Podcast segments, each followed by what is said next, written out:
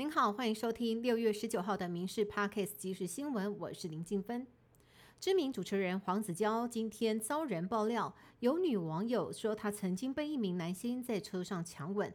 事后更以艺术之名强拍裸照，引爆演艺圈，轩然大波。对此，黄子佼稍早抛出影片致歉，并且连带拖出了十三名艺人的丑闻，选择与他们玉石俱焚。在抛出之后没多久，突然删光影片，关闭脸书、IG，同时也缺席活动主持，更疑似轻生被送往医院。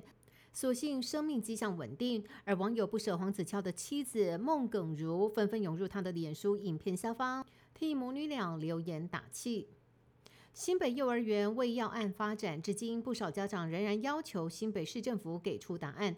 不过，系指幼儿园一名幼童验出了镇静安眠药 BZD 这一案，昨天证实没有验出。但是由于药物的代谢很快，全案依然进入司法程序厘清当中。而医师呢也呼吁家长透过毛发检验厘清真相。行政院长陈建仁也指示，透过行政院跨部会小组，让每一个孩子得到最好的照顾。另外，高雄市卫生局今天表示，除了在本月八号立即联合稽查该连锁幼儿园，市政府呢也主动同步以药追人，扩大清查全市两千七百零二家的医院。诊所以及药局总共有一百四十五家持有苯巴比妥，其中四名药师有不当用药的情形。十六号已经裁定停业一个月到六个月，并且科以十一万到三十三元不等的罚款。最近民众航出国旅游，新加坡廉价航空库航一架航班从南韩的仁川飞到了桃园国际机场，却发生胎压异常事件。今天凌晨，地勤人员于航班降落之后才发现少了一颗轮胎。根据了解，上午十一点多，这架库航班机已经拖往了长荣航太进行检修，受到影响的旅客也安排送往旅馆安置。并且另外安排航空载运，而行政院运安会也启动调查。六月份是毕业季，各校举办毕业典礼。特别市长蒋万安这一回首次录制了市长祝贺影片，分成国小、国中、高中、高职四个版本。但是议员却发现，台北市四所特殊教育学校是跨学程，还有跨年龄的学制，没有适合的版本可以选用。最后竟然对着幼童播放高职版的祝贺词。对此，台北市教育局表示，明年会重新研议更适合的录制方式。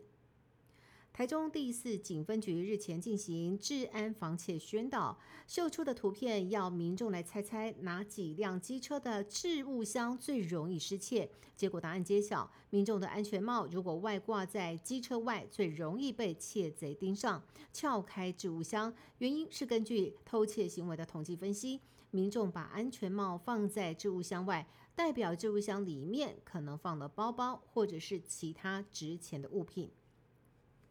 有民众日前向媒体投诉，上个月到河库银行集美分行领了十万元的现钞，却发现这当中有五十九张千元大钞是玩具钞票。为了厘清真相，已经到派出所提告。何库则表示，现钞都是在客户目视之下验钞或者是点钞确认的，强调会全力配合调查。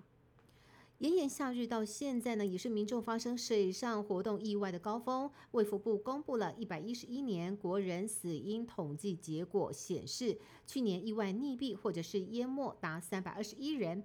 为此，国民健康署提出了三要二不守则：要守法，要暖身，要注意不嬉闹、不落单。提醒民众清水的时候应该注意安全，才能够充分享受夏日戏水乐趣的时光。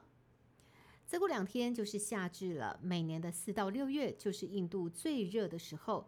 上周北印度就热浪来袭，短短三天造成了至少九十八人死亡。北方邦和比哈邦气温都高过往年同期将近五度，相对湿度也是破纪录，数百人中暑送医。当局不但增加病床，还取消人员休假申请，以应应大量热伤害患者。专家也警告，这一波高温至少要到今天为止，学校也延长停课到周六。以上新闻由民事新闻部制作，感谢您的收听。更多新闻内容，请上民事新闻官网搜寻。